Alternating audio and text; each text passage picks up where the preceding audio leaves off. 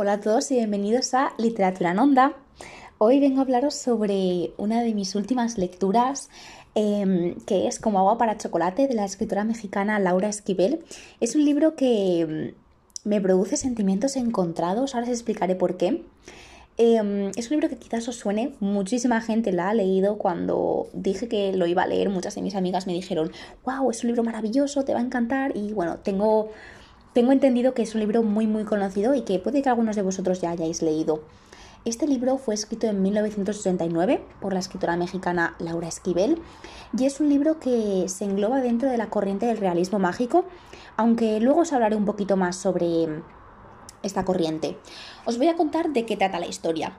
Este libro nos habla sobre Tita, una joven mexicana que vive en su casa con su madre y sus dos hermanas. Em, este libro nos va a contar los amoríos de Tita y, sus dificultades para hacerse un hueco en el mundo. Va a estar muy dominada por su madre. Eh, la, señora se llama Elena y es una mujer muy, muy, muy posesiva que va a tener todo el libro muy dominada a Tita.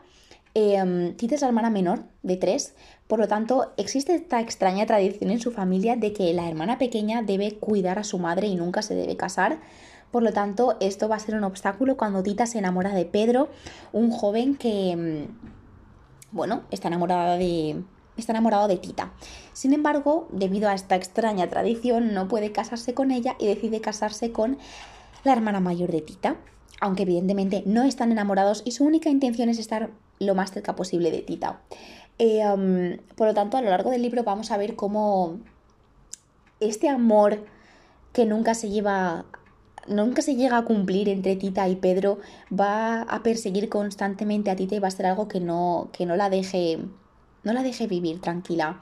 Mm, posteriormente va a aparecer un, nuevo personaje, un doctor, que va a establecer una, una, relación amorosa con Tita. Pero como veremos, el corazón de Tita sigue perteneciendo a Pedro, por lo tanto, eh, va, a haber, va, a haber, una relación complicada. Eh, este libro se engloba dentro de la corriente del realismo mágico y vale la pena hablar sobre, sobre, esta corriente porque puede que algunos de vosotros no la conozcáis. Es una de las corrientes literarias más extendidas en Hispanoamérica y consiste principalmente en la aparición de elementos mágicos en un contexto realista.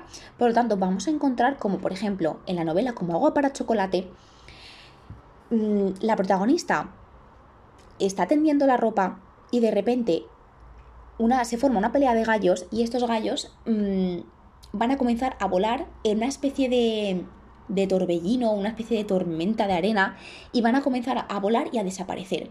O por ejemplo, em, hay una, uno de los primeros capítulos en los cuales Tita cocina una especie de codorniz con flores de rosas y cuando toda la familia lo prueba se ponen a llorar porque las rosas tienen una una, especie de efecto mágico sobre las personas que hace que, se sientan muy tristes y que se pongan a llorar. Por lo tanto, vamos a ver esto. Elementos mágicos en un espacio realista, así, de la nada. Y estos elementos mágicos van a ser recibidos por los personajes como si fuera la cosa más normal del mundo. Por lo tanto, creo que esto es una de las cosas que más choca. Em, me gustaría hablaros de, dos cosas que caracterizan a la novela. La primera es eh, la cantidad de, recetas que hay en el libro. De hecho, cada capítulo tiene una receta, una receta tradicional de la cocina típica mexicana y esta receta se va a relacionar directamente con la historia. Como os acabo de comentar, en uno de los primeros capítulos, Tita cocina una codorniz con rosas y... Mm, al principio del capítulo se nos dan los ingredientes y la elaboración. Y este, esta comida, este plato típico, va a estar relacionado con la historia. Esto me parece especialmente interesante porque hace que el libro sea muy sensorial, repleto de sabores, de olores, de texturas, de alimentos muy desconocidos personalmente para mí. Desconozco mucho la cocina mexicana, por lo tanto, muchos de los platos eran muy desconocidos y no, no sabían qué consistían, ¿no? Tengo aquí el libro y os voy a leer algunos de los platos, ¿no? Para que os hagáis una idea de, de la cocina que, que aparece en el libro. Por ejemplo, chorizo norteño, masa para hacer fósforos, caldo de colita de res, champandongo, mm, por nombraros unos pocos, ¿no? Son platos que yo desconozco y, ha sido un libro también de mucha exploración sensorial y, es un libro repleto de olores y de sabores. Hace que el libro, no sé, parece que, sientas el libro, como que estés dentro de la historia. Em, esto me parece algo muy interesante. Me parece muy, muy peculiar cuando los libros llegan a ese punto de, ser tan sensoriales, ¿no? Por eso el título, como agua para chocolate.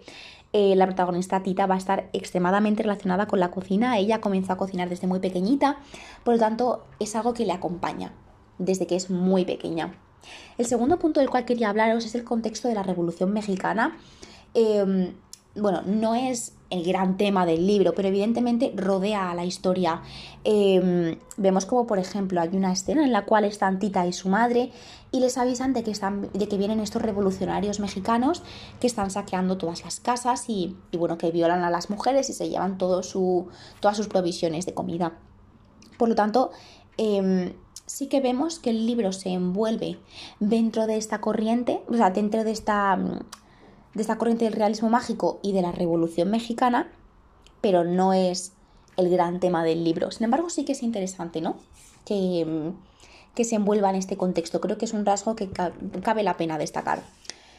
Mm, al principio del podcast os decía que es un libro que me ha generado sentimientos encontrados porque mm, es un libro mm, no me ha llegado al convencer al 100%. Y os explico por qué. Em, yo soy muy fan del realismo mágico. El primer libro de realismo mágico que leí fue La Casa de los Espíritus de Isabel Allende y después leí Cien años de soledad de Gabriel García Márquez. Por lo tanto, mm, mis estándares de lo que es el realismo mágico y mis expectativas estaban muy altas, porque para cualquiera que haya leído Cien años de soledad sabe de lo que le estoy hablando.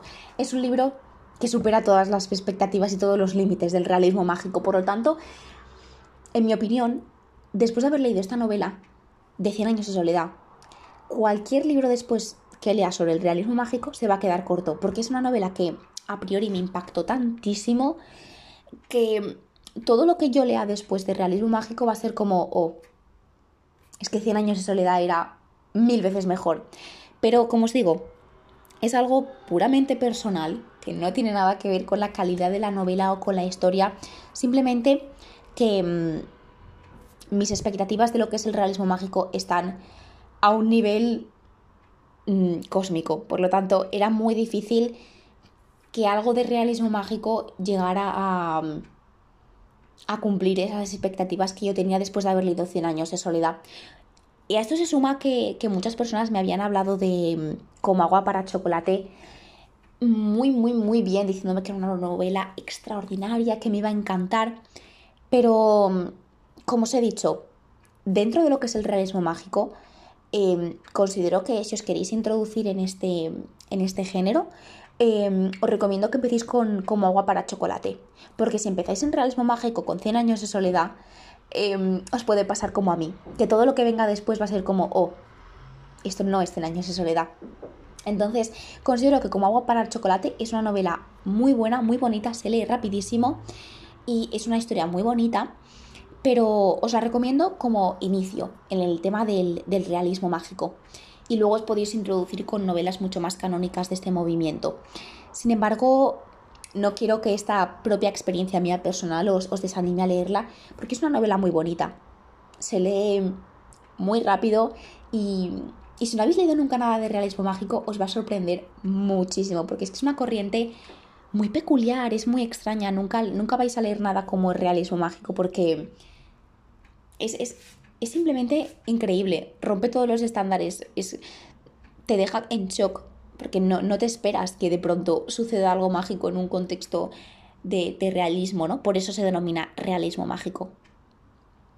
Eh, bien, dicho esto, no me quiero enrollar mucho más. Eh, os animo a que leáis el libro, de verdad. El realismo mágico os va a gustar mucho, no os va a defraudar. Sé, sé de a ciencia cierta que a mucha gente le sorprende y, y de verdad no os quedéis sin explorar esta, este ámbito de la literatura hispanoamericana, muchas veces nos olvidamos de que en Hispanoamérica tenemos una literatura amplísima, con muchísima variedad de géneros y de escritores y de temáticas y, vale la pena explorarlo.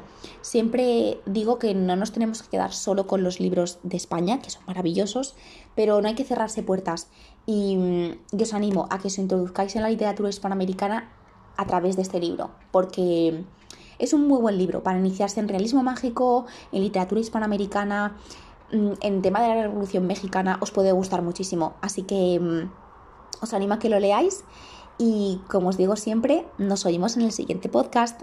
Adiós.